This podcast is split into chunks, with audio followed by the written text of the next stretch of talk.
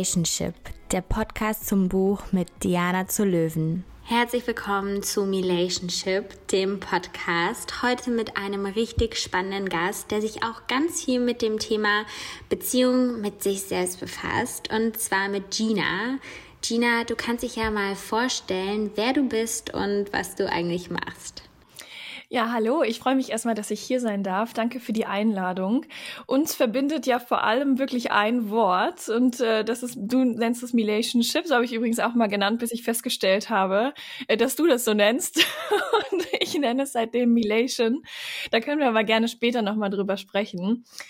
Ich bin Expertin für Milation Management. Das bedeutet, dass ich mit Frauen, also vorrangig Frauen, und da dürfen sich übrigens alle angesprochen fühlen, die von sich sagen so, ich bin eine Frau und das reicht mir schon.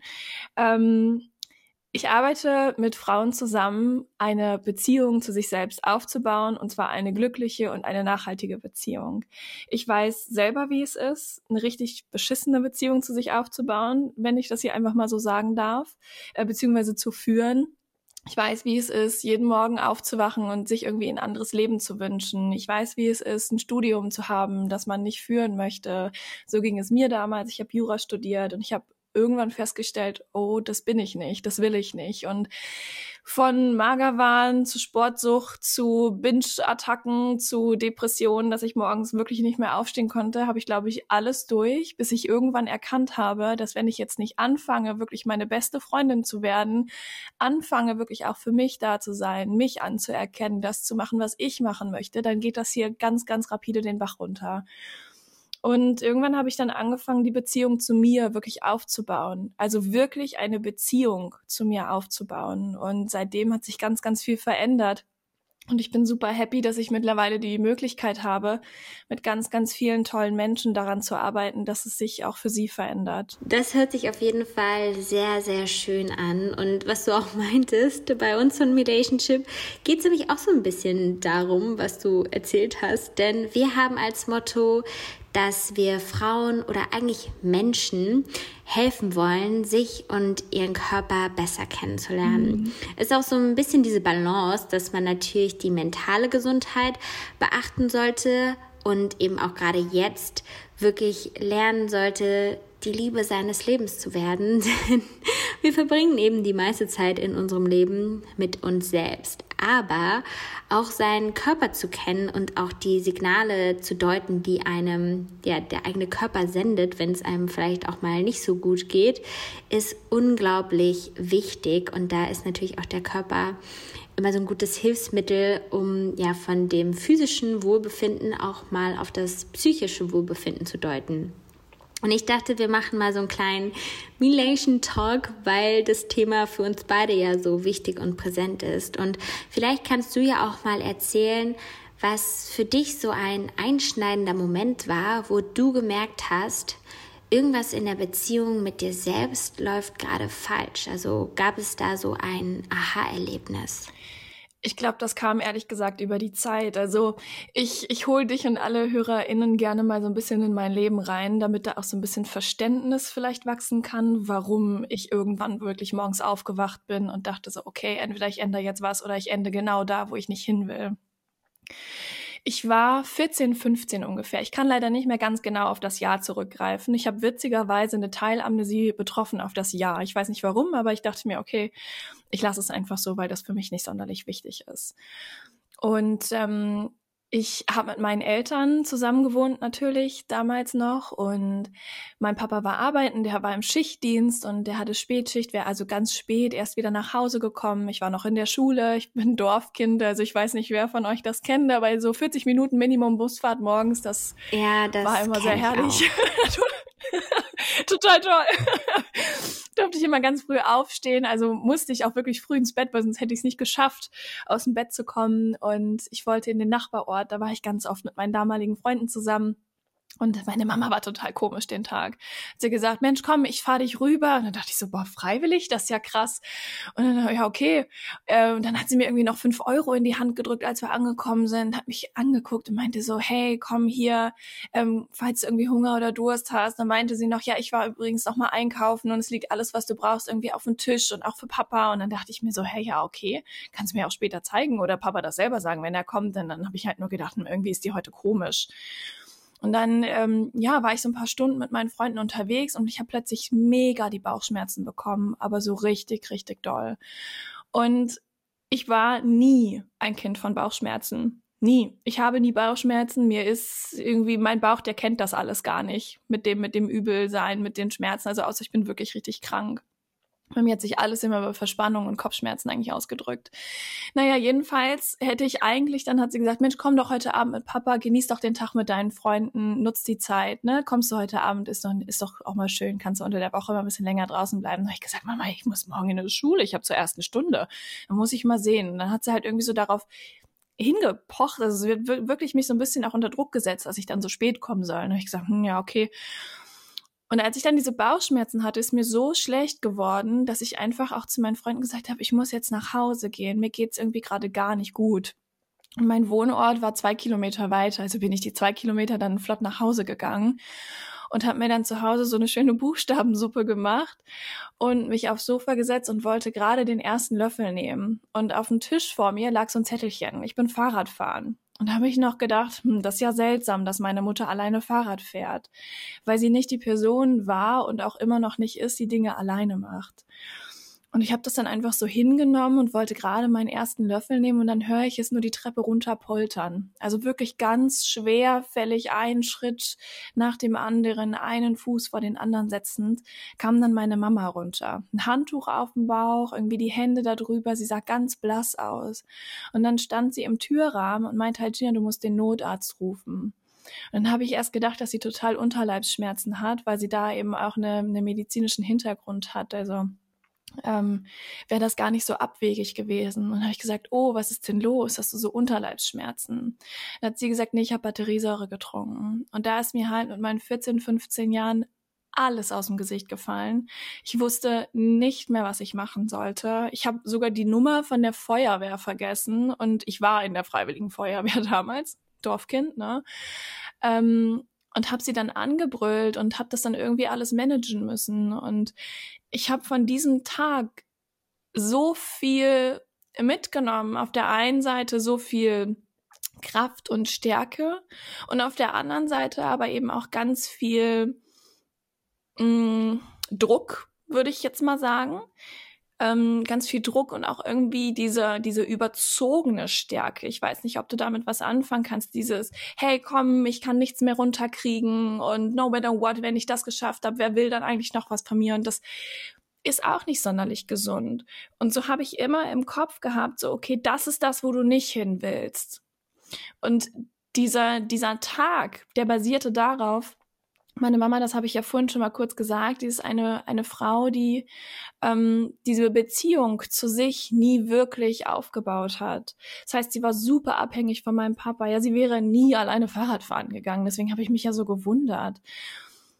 Und mein Papa wollte sich damals trennen weil der einfach nicht mehr glücklich war. Und das war für mich zum Beispiel gar nicht schlimm, weil ich wusste, egal ob zusammen oder getrennt, meine Eltern haben mich immer lieb. So, es liegt auf gar keinen Fall an mir. Das war mir immer bewusst. Ich bin auch sehr dankbar dafür, dass mir das bewusst war.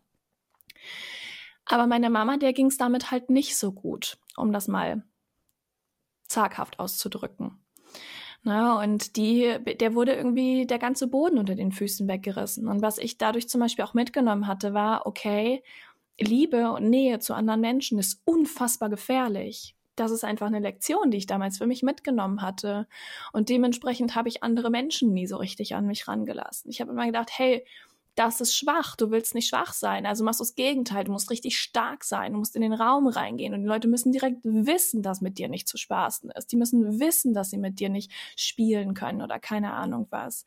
Also bin ich so durch die Gegend gerannt, no matter what. Und das hat mich irgendwann so zerrissen, dass ich wirklich morgens im Bett lag und nicht mehr aufstehen konnte. Und dann bin ich halt eines Morgens aufgewacht und dachte mir so, scheiße, entweder ich mache jetzt genauso weiter und komme tatsächlich irgendwann an einen Punkt, an dem ich vielleicht selber auch nicht mehr leben möchte, weil ich ein Leben führe, das nicht meins ist, das mich nicht glücklich macht, in dem ich mich nicht entfalten kann. Oder ich fange jetzt an, wirklich ehrlich zu mir zu sein und die Dinge zu verändern. Und ich glaube, das war halt wirklich der Tag, an dem ich die Entscheidung getroffen habe, dass ich jetzt einfach wirklich mal aufräume und dass ich anfange, eine Beziehung zu mir selber aufzubauen, die, egal was passiert, mir auch den Rücken stärken kann. Also auf jeden Fall schon mal danke, dass du diese Geschichte geteilt hast. Das ist natürlich unglaublich bewegend. Und ich muss sagen, ich kenne das auch aus meiner Community oder von mir selbst dass uns natürlich auch die Beziehung zu den eigenen Eltern total beschäftigt, aber auch prägt. Also bei mir ist es auch irgendwie so, man ja wägt ja ab so einem gewissen Alter dann auch noch mal so ab oder reflektiert wirklich ja für sich, wie stehe ich zu meinen Eltern, wie ist so die Beziehung mhm. zu ihnen und viele sagen ja auch, meine Eltern sind ein krasses Vorbild für mich, sie sind eine Inspiration und ich muss sagen, ich liebe meine Eltern über alles, aber sie sind auch für mich nicht so die Menschen, die Vorbilder sind, sondern ja, die mir auch irgendwie natürlich, was ja logisch ist, auch viele Dinge aufzeigen, die ich in Zukunft gerne anders machen würde. Und natürlich auch die Beziehung, die man von seinen Eltern mitbekommt, die darf man eben nicht unterschätzen, auch wie das unsere Zukunft beeinflusst und auch unsere zukünftigen Beziehungen. Ich glaube, das kennen viele, ähm, dass ja auch Paare, zumindest ähm, sehe ich das auch immer viel im, in meinem Freundes- und Bekanntenkreis, dass man dann irgendwann nicht mehr alleine klarkommt, weil man sich so aneinander auch gebunden hat und so abhängig voneinander ist. Meine Mom hat mir zum Glück schon immer mitgegeben, Diana, irgendwann, wenn du mal heiraten solltest, musst du immer versuchen, weiterhin unabhängig zu bleiben, dein Ding durchzuziehen. Und dafür bin ich so, so dankbar. Aber ich merke gerade auch, was du meintest mit dem Dorfleben, dass ja da diese Verflechtungen zum Teil noch stärker irgendwie sind. Man hat ja dann meistens wirklich ein gemeinsames Haus, Kinder oder eben auch sowas wie Feuerwehr und so als Verpflichtung. Und das ist dann natürlich auch nicht so ein leichter Schritt, das wieder aufzulösen. Wie ist denn jetzt so die Beziehung zu deinen Eltern? Also kommunizierst du viel mit ihnen, wenn du das überhaupt teilen magst? Und haben sie sich dann getrennt oder sind deine Eltern noch zusammen? Ich glaube, das Wichtigste, was ich in der Beziehung zu meinen Eltern machen konnte, ist Vergebung für alle Parteien finden. Also das klingt immer so ein bisschen, ah ja Mensch, du musst noch vergeben und dann ist alles schön. Aber für mich, ganz ehrlich, war das halt der Schlüssel auch zu mehr innerem Frieden, was diese ganze Sache angeht, weil ich habe nie eine Entschuldigung bekommen. Ich habe nie gesagt bekommen, hey Gina, das, was du damals mitmachen musstest, das war echt viel und es tut uns leid, dass du das erlebt hast. Und ich habe jahrelang, habe ich mir das zum Beispiel gewünscht und irgendwann habe ich diesen Wunsch einfach mal losgelassen und habe gesagt, hey, okay, vielleicht können sie das auch einfach nicht äußern. Vielleicht sind die die Dinge, die sie selber im Inneren damit noch aufzuarbeiten haben, so groß, dass mein Päckchen quasi kleiner wirkt für sie persönlich. Und ich glaube, das ist was, wo ganz viele vielleicht auch mit zu kämpfen haben. Und ich habe mir irgendwann bewusst gemacht, dass meine Eltern einfach nur Menschen sind. Die sind einfach nur Menschen. Und irgendwann kam ich auf die Welt und kam zu den Päckchen dazu, die sie schon zu tragen hatten. Und ich glaube, das vergessen wir so oft. Wir vergessen so oft, dass unsere Eltern eine Vergangenheit vor uns hatten dass da Dinge passiert sind, von denen wir nichts wissen, weil sie uns einfach davor schützen wollen. Und dass sie dieses Gewicht der Vergangenheit, aber manchmal vielleicht auch unbewusst bei uns ablegen. Durch irgendwelche Sätze, durch irgendwelche Worte. Mein Vater zum Beispiel hat den Satz, den du eben gesagt hast, auch ganz oft zu mir gesagt, Gina, egal was passiert, du musst unabhängig sein. Warum? weil er eine Frau hat, die nicht unabhängig ist und weil er sich das für mich nicht wünscht. Das Problem ist, dass auch dieser Satz, so gut er gemeint ist und so kraftvoll und wunderbar, der auch gerade für, für kleine Mädchen sein kann, ja, die in diesem Rollenbildern noch so stark aufwachsen, einen Mann oder einen Jungen zu überzeugen und nur dann irgendwie was wert zu sein, in Anführungszeichen. Das kann so kraftvoll sein. Auf der anderen Seite kann das aber auch umschlagen. Und zwar in, hey, du musst immer unabhängig sein, pass auf, wen du reinlässt. Du musst unabhängig sein, heißt no attachment at all. So lass niemanden irgendwie zu nah an dich dran. Pass auf, dass du niemanden Entscheidungen für dich treffen lässt. Und auch das kann super ungesund sein. Ich habe damals ähm, habe ich dann eine zweite Entscheidung treffen müssen. Die war auch viel zu groß für mich. Die war viel zu groß für mich und trotzdem stand sie an. Und das war dann die Frage, hey, mit wem willst du mitziehen? Weil sie sich dann getrennt hatten. Und ich habe gedacht, okay, krass, keine Ahnung. Äh, am liebsten würde ich bei Papa bleiben, weil da bin ich sicher. Ich weiß ganz genau, da kann ich, kann ich Kind sein. Da passiert mir nichts. Auf der anderen Seite, wenn ich bei Papa bleibe, was passiert dann mit Mama? Sie ist dann allein. Wie lange habe ich sie dann noch? Also habe ich die Entscheidung getroffen, ich gehe mit Mama mit, um aufzupassen, um quasi da zu sein, um sie zu schützen und meinen Schutz aufzugeben. Und ich weißt du, dass das wirklich das Wichtigste, das aller, allerwichtigste ist, glaube ich, dieses Anerkennen der Menschlichkeit der Eltern. Weil sie wüssten es ja nicht besser. Also egal, ob du jetzt irgendwie eine mega taffe Mom hattest, irgendwie die, ja, einfach ihr ganzes Leben sich vielleicht auch immer durchkämpfen musste und deswegen einfach so tough ist. Und du hättest aber das Gegenteil gebraucht. Okay, das Einzige, was du machen kannst, ist ihre Menschlichkeit anerkennen. Weil sie hat es ja wahrscheinlich nicht gemacht, weil irgendwie, weiß ich nicht, weil sie dir das Leben zerstören wollte. Das war wahrscheinlich nicht ihr Ziel. Na, das kann einfach sehr helfen. Und ich glaube auch wirklich, dass dieses Menschliche anzuerkennen in der Beziehung zu uns total wichtig ist. Also Voll. Also ich bin ja auch schon seit zehn Jahren auf Social Media aktiv und man kennt es halt auch, dass man ja am liebsten sein eigener Cheerleader immer wäre. Und äh, das sage ich eigentlich auch immer, dass man lernen soll, sein eigener Cheerleader zu sein und nicht sein eigener Kritiker. Aber es ist einfach nicht so leicht, dass man eben nicht hart mit sich ins Gericht geht, gerade wenn man mhm. halt dann im digitalen Umfeld oder auch im privaten Umfeld ja viel beeinflusst wird oder sich beeinflussen lässt, dass man denkt, ja, aber die haben ein total perfektes Leben, die haben die und die Figur, warum schaffe ich das nicht? Ich muss härter an mir arbeiten. Aber wir sind halt alle nur Menschen und am Ende ist es auch nicht das, was uns ausmacht, ob ich jetzt eine Kleidergröße größer oder kleiner trage. Das ist meinen Herzensmenschen ja herzlich egal. Ja, voll. Voll. Und ich merke immer wieder, dass wir uns in unseren Aussagen super ähneln. Finde ich total schön. Weißt du, was du eben gesagt hast, so mit dieser eigenen Menschlichkeit. Und das ist so wichtig, auch wirklich zu sagen, hey, auch ich mache Fehler. Weißt du, wie schwierig das für mich war, mir selber zu vergeben für die ganzen Jahre, die ich irgendwie in dieser Härte geblieben bin, in denen ich keine Menschen rangelassen habe.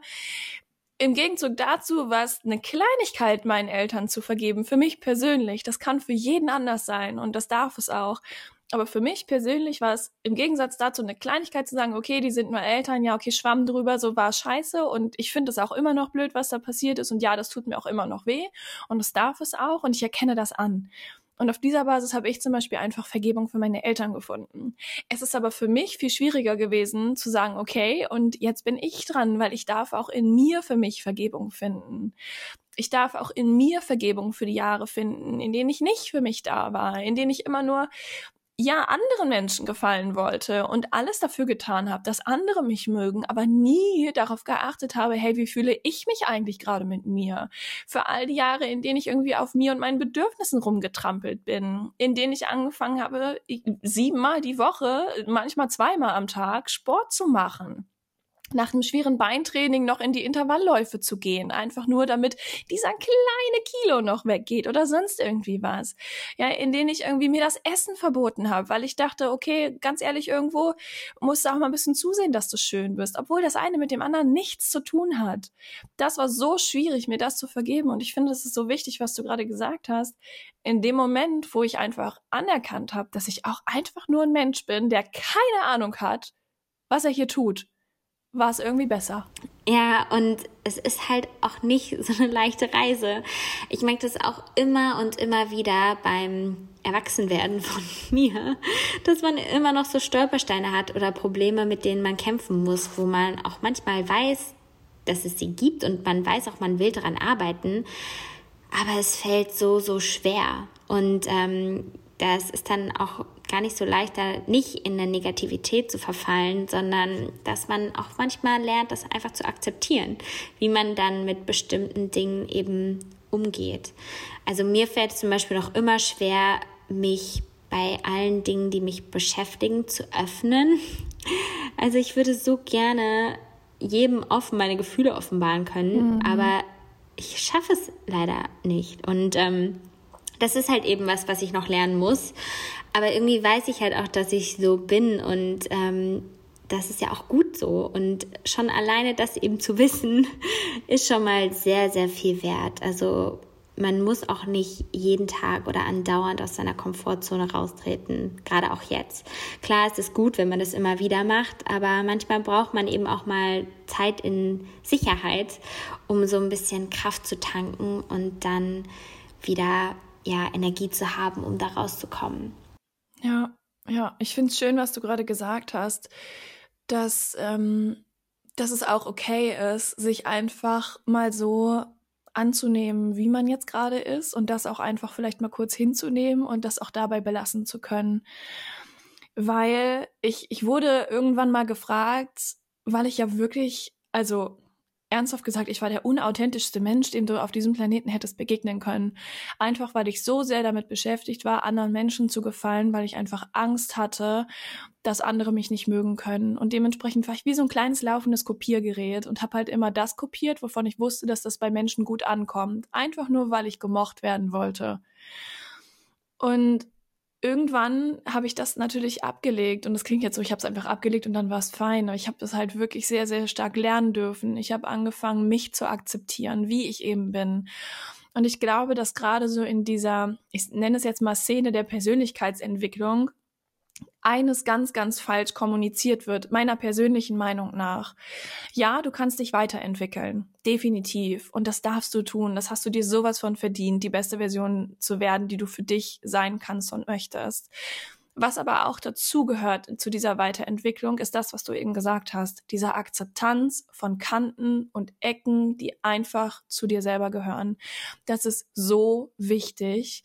Und in dem Zusammenhang wurde ich mal gefragt, hey Gina, ist es für dich eigentlich richtig leicht, jetzt einfach authentisch und du zu sein? Nee, gar nicht. Überhaupt nicht. Null. Ich mache mir vor jedem Interview in die Hose. Ich habe so Schiss vor Interviews und denke mir so, ja, okay, fein, wird schon irgendwie klappen.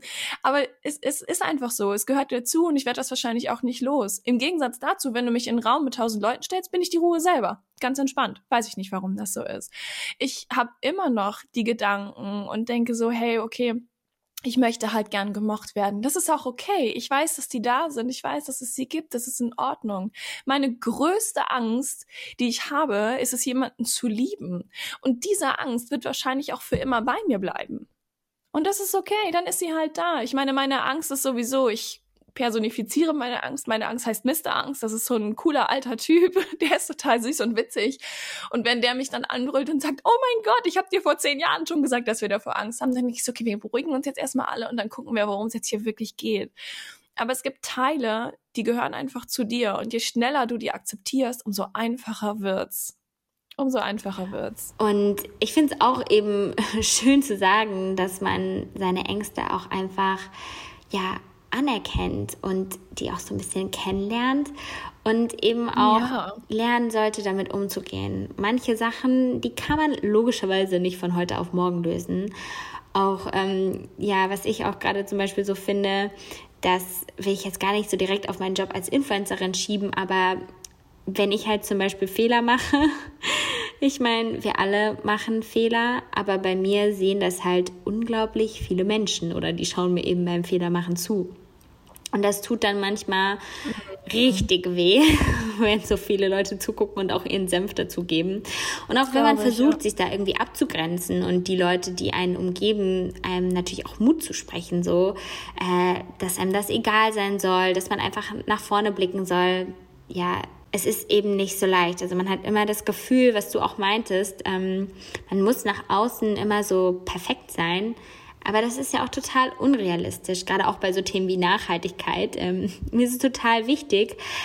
Aber ich bin halt auch nur ein Mensch und ähm, ich habe gerade auch wieder ein Paket bekommen. Zwar Secondhand geshoppt, aber trotzdem hat es ja auch irgendwie CO2 verbraucht und ähm, vielleicht der Umwelt mhm. ein bisschen geschadet. Beziehungsweise ich muss gestehen, ich weiß gerade sogar gar nicht, ob der Versand jetzt CO2-neutral war. Und es ist halt auch anstrengend, immer perfekt zu sein oder perfekt sein zu wollen. Und ja. klar, so zu sagen, nein, ich brauche keine Klamotten mehr. Ähm, ich, ich gehe einfach nackt. Ja, kann man machen. Aber auf der anderen Seite weiß ich ja auch, ähm, mir tut es auch mal gut, äh, zu shoppen und mir was zu gönnen. Und äh, aber wenn ich das dann auch wieder in einem gewissen Maße zeige, weiß ich halt auch, dass ich ja manchmal wieder dann offen sein muss, dass Leute mhm. mich für mein Verhalten kritisieren können. Und ähm, ja, das ist eben nicht ganz so leicht. Ja, ich glaube übrigens, dass gerade diese, diese öffentlichkeitswirksamen Jobs und Berufe, die ja auch fernab von Instagram oder Social Media stattfinden können, ähm, aber eben auch auf Social Media, dass die manchmal wirklich arg herausfordernd sind.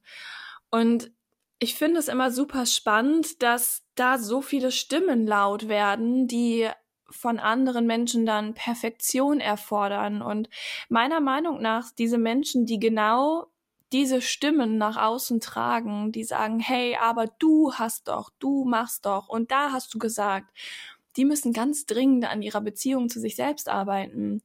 Weil, und vielleicht fühlt sich da jetzt jemand von mir echt auf den Schlips getreten. Sorry, aber jemand, der wirklich fein mit sich selbst ist. Der sagt, okay, ich bin Mensch, oh mein Gott, was habe ich schon für Fehler gemacht? Und ich lerne jeden Tag, jeden Tag lerne ich so viel. Diese Person, die diese Einstellung hat, wird wahrscheinlich nicht nach außen gehen in dieser, in dieser Mitte, in diesem ausgeglichenen, ich lerne so viel und mir geht's gut, weil ich für mich da bin, weil ich hier jemanden habe und ich fühle mich gut in mir und in meinem Leben und ich weiß, dass das hier irgendwie eine verrückte Reise ist und hier geht's hoch und runter und so geht's mit anderen auch. Dieser Mensch wird nicht nach außen treten und sagen, und vor einer Woche hast du noch gesagt, ich soll Bio-Karotten kaufen, weil das besser wäre und jetzt shoppst du. So, das würde diese Person nicht sagen. Wahrscheinlich würde dieser Mensch kommen und sagen, du, ich habe mal eine Frage hilfst du mir, das zu verstehen? Ich glaube, dass je besser die Kommunikation im Innen ist, dass die Kommunikation nach außen dann auch besser wird.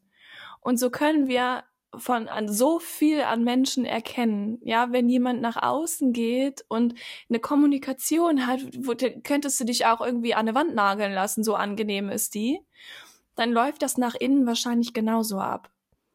Und da fehlt einfach so diese Selbstakzeptanz, dieses, hey, ja, fein, wir sind halt alle Menschen. Magst du mir das kurz erklären? So, hey, ich würde es halt tatsächlich anders machen, aber you do you. Das ist eigentlich auch schön, ja mal theoretisch mit Leuten zu diskutieren oder Kritik anzunehmen. Ich habe da letztens auch so ein Zitat gelesen, weil ähm, mich vor einem Monat ein guter Freund kritisiert hat, beziehungsweise er hat mir eigentlich eher einen Ratschlag gegeben, aber es hat sich auch so ein bisschen wie Kritik angefühlt. Und das Zitat lautet in etwa so, dass man halt kein, ja, keine Kritik von den Leuten annehmen sollte, von denen man auch kein Lob annehmen würde. Und ja, ich mhm. würde sagen, wenn mir diese Leute eben auch was Positives sagen, dann würde ich mich richtig freuen und dann ähm, nehme ich aber auch eben von den Menschen gerne Kritik an, weil ich weiß, dass sie positive Absichten mhm. haben, dass sie es gut mit mir meinen, dass sie wollen, dass ich irgendwie als Mensch mich weiterentwickle und was lernen kann.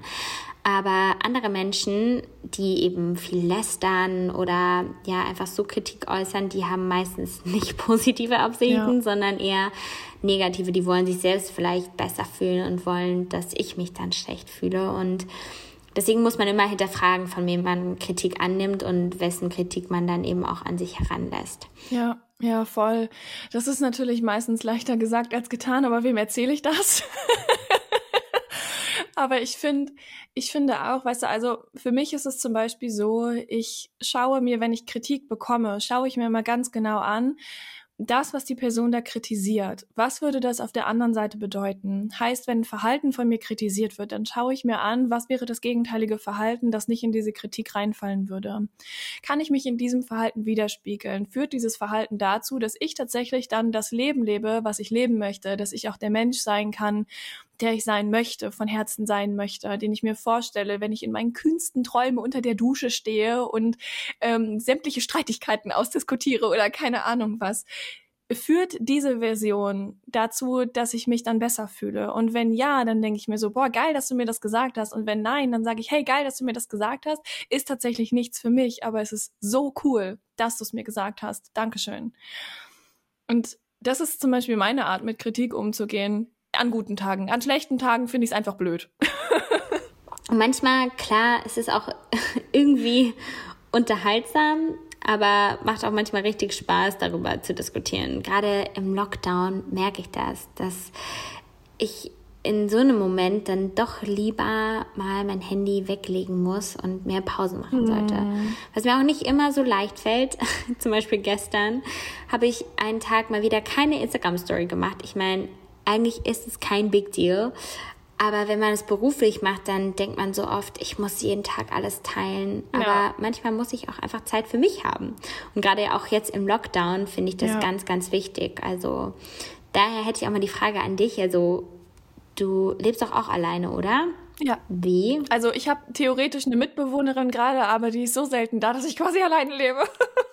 Was ist so dein Tipp, um diese aktuelle Zeit auch gut mit sich alleine zu überstehen? Weil auf der einen Seite, ja, es gibt eben so viel Positives, natürlich auch alleine jetzt zu sein, aber auf der anderen Seite ist man eben auch die ganze Zeit alleine zu Hause. Ich wüsste echt nicht, ob ich jetzt gerade lieber mit so einem Pärchen tauschen würde. Also wie, ja, versuchst du gerade alleine die Zeit positiv zu überstehen oder bist du jemand, der jetzt gerade viel am Online-Daten ist und gehst dann mit Leuten spazieren? nee, tatsächlich nicht. Ähm, aber ich bin eh nicht so die Dating Queen. Ich finde, Dates sind irgendwie immer so eine kleine absurde Sache, aber das ist ein anderes Thema. Ähm, ähm, ich muss sagen oder ich möchte sagen, dass ich meine Stimmung auf die Dauer des Lockdowns, der Corona-Zeit, würde ich jetzt mal sagen, unglaublich vielen Höhen und Tiefen hingegeben hat, dass sich das so stark verändert hat, wie auf so eine Spanne, glaube ich, noch nie. Also ich kann mich noch ganz gut an letztes Jahr erinnern, da war ich so, hey, okay, komm, wir schaffen das. Und dann habe ich irgendwie Sport gemacht und bin so richtig aufgeblüht und habe angefangen, mein Buch zu schreiben und keine Ahnung was. Und dann kam ja auch der Sommer und da ging es dann ja auch halbwegs wieder. Da durfte man ja dann doch mal rausgehen und die Sonne genießen. Und wenn ich da jetzt so drauf zurückblicke, dann denke ich so, boah, Wunder, was das für ein Leben war, ey. Hammer. Ja, das war ja gar nicht vergleichbar mit so dem richtigen Leben, wie es sein kann. Und dann kam so ein bisschen der Winter und meine Sportlust wich eher dem Sportfrust. Und ähm, ich rolle jetzt sehr selten noch meine Matte aus und ich merke wirklich, dass das einfach anstrengend ist. Und das Wichtigste, was ich mir zugestehe, ist, dass es einfach anstrengend ist.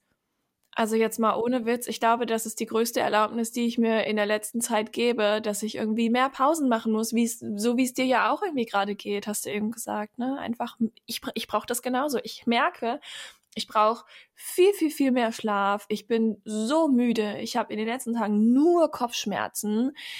Und ich glaube, das ist auch einfach so ein bisschen diese, ich nenne es jetzt mal platt Corona-Erschöpfung, weil es ist einfach anstrengend und das darf es eben auch sein. Und ich habe für mich tatsächlich beschlossen, dass ich mir selber nicht ins Gesicht lügen möchte. Und das aber jetzt auch nicht so Drama Queen mäßig, ja, oh Gott, es ist so anstrengend und es wird nie wieder schön, das auch nicht. Sondern einfach nur, es ist gerade wie es ist. Und das erkenne ich eben auch an. Und weißt du, das Schöne ist, dass in dieser Akzeptanz da ist es möglich, auch Freude zu finden, und zwar wahre Freude und nicht dieses under pressure, ich muss jetzt wirklich alles positiv sehen und ich muss es umdrehen und ich darf es nicht anstrengend finden, wo kommen wir denn da hin und dann gebe ich auf, das, das stimmt nicht, du gibst nicht auf. Du bist einfach nur in der Lage zu sagen, das ist jetzt anstrengend, aber weißt du, was ich mir verdient habe? Zehn Minuten richtig abzappeln, so richtig mal meine Lieblingslieder reinmachen und richtig losdancen, weil ich habe es auch trotzdem verdient, Freude zu empfinden. Und ähm, was mir auch total hilft, ist offen mit Menschen kommunizieren. Also auch einfach mal sagen, boah, es ist gerade anstrengend für dich auch. Und dann mal auch zurückgespiegelt bekommen, ja, für mich auch. Krass gut, dass es dir auch so geht, in Anführungszeichen. Ich dachte schon, ich bin alleine damit. Auch das hilft mir total. Einfach zu sehen, oh, puh, ich bin nicht alleine damit. Gott sei Dank. Ja, ich weiß genau, was du meinst mit dem Tanzen. Ich muss sagen, mir gibt es auch ja. immer so viel Energie, wenn ich gute Musik laufen lasse. Und ähm, manchmal mhm. mache ich das auch mhm. viel zu spät abends, wenn ich eigentlich schlafen gehen sollte. Aber dann höre ich trotzdem noch so meinen Lieblingssong, weil mir das einfach so fehlt, zu tanzen, zu feiern und ähm, mich so ein bisschen zu bewegen. Und das sind dann auch die Dinge, was du meintest, also diese kleinen Momente, die einem gerade jetzt unglaublich gut tun oder halt eben so ein Kleidungsstück, was man sich ja. mal bestellt hat. Und man fühlt sich dann auch direkt einfach so ein Stückchen wohler wieder in der eigenen Haut. Und ich glaube auch gerade jetzt, da sollten wir wirklich mhm. auf uns aufpassen, dass wir die Dinge tun und uns die Sachen auch gönnen, die uns gut tun. Also ich bin auch echt so dankbar, dass ich meine Zeit so flexibel einteilen kann weil ich echt aktuell in so einem Ferienmodus bin und ähm, dann auch abends noch mal so lange wach bin und dann vielleicht auch morgens mal so ein bisschen länger schlafe, aber ich kann eben dann auch arbeiten, wann ich besonders produktiv bin. Und mhm. ähm, ich habe da echt aufgehört, mich so unter Druck zu setzen. Also gerade so im ersten Lockdown, da war jeden Morgen Workout-Routine. Ja. Und jetzt mache ich einfach das, was mir gut tut. Ja, weißt du, ich glaube, ich weiß nicht, dir sagt das wahrscheinlich was. Kennst du Coping-Mechanismen? Ja, ne? Ich meine, das ist, ich weiß, ganz oft werden die ja sowieso die kleinen schwarzen Schafe so, boah, du musst deine Coping-Mechanismen angucken. Und ja, das darfst du auf jeden Fall tun. Das Ding ist, du brauchst die ganz, ganz dringend. Wenns Leben anstrengend ist, dann musst du damit irgendwie umgehen können. Ja, es sind deine Bewältigungsstrategien. Wenn du Freude empfindest und nicht mehr weißt, wohin damit, dann brauchst du auch deine Bewältigungsstrategien. Egal für welche Phase, du hast immer Bewältigungsstrategien. Strategien.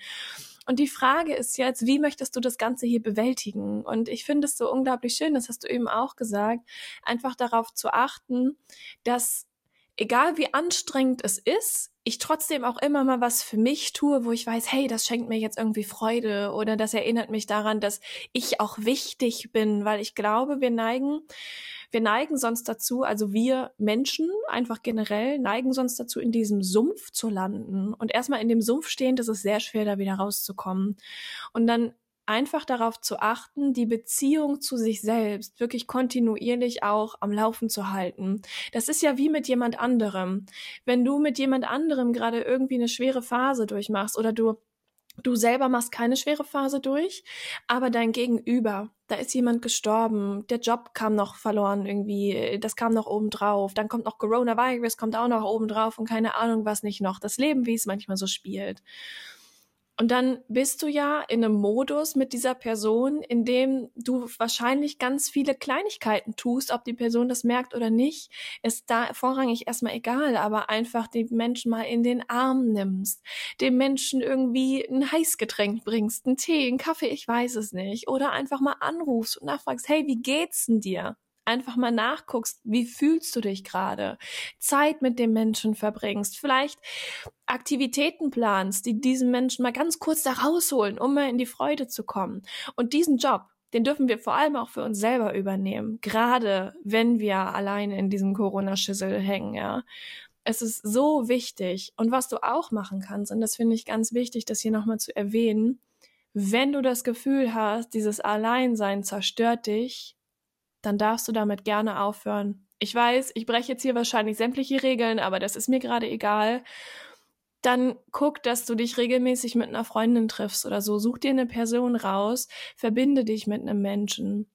wenn du wirklich das Gefühl hast, dass dieses Alleinsein dich gerade zerstört, dass du das nicht mehr kannst, dass du wirklich Menschen brauchst und das ist total menschlich. Wir brauchen menschliche Nähe. Das ist ein ganz, ganz großes Bedürfnis von uns. Dann erlaube dir das und finde einen Menschen, mit dem du diese Nähe wirklich auch vollziehen kannst. Das ist deutlich wichtiger, als äh, dich komplett einzusperren, meiner Meinung nach. Ja, ich finde auch, dass wir, also du hast es ja eben schon als Coping-Mechanismus genannt, ich nenne es immer Werkzeugkasten, dass wir sowas eben haben, um ja zu wissen, wie wir uns behandeln können, wenn es ja. uns auch mal nicht so gut geht. Also spazieren gehen auf Abstand ähm, oder wenn dann auch mal zu Hause sitzen, wie gesagt, das reicht natürlich nicht, um sich gut zu fühlen. Und da muss man eben ja, Lösungen voll. finden. Ähm, wir haben ja jetzt auch wirklich relativ lange gesprochen. Ich fand es auch so spannend und inspirierend. Das, äh, inspirierend. das müssen wir auf jeden Fall nochmal wiederholen. Gibt es da noch was, was du abschließend den ZuhörerInnen mitgeben möchtest? Und ja, wir freuen uns übrigens auch, also Gina und ich, wenn ihr uns Feedback gebt, ob wir ähm, manche Inhalte noch mal ein bisschen vertiefen sollten. Also erstmal hat es mir total viel Spaß gemacht. Danke, dass ich mich äh, mit dir jetzt die 40 Minuten unterhalten durfte. Ähm, es war wirklich sehr, sehr, sehr schön. Und ich glaube, dass, was ich zum Abschluss noch sagen kann, du hast so viel Liebe in dir. Gib dir davon ein bisschen was ab. Das hast du sowas von verdient ein bisschen von deiner eigenen Liebe zu bekommen. Sehr, sehr schöne Worte zum Schluss. Dann bedanke ich mich dafür, dass du mein Gast warst. Ich habe auch wirklich eben viel gelernt, schöne Impulse mitgenommen und starte jetzt sehr positiv in meinen restlichen Tag. Vielen Dank und bis zum nächsten Mal.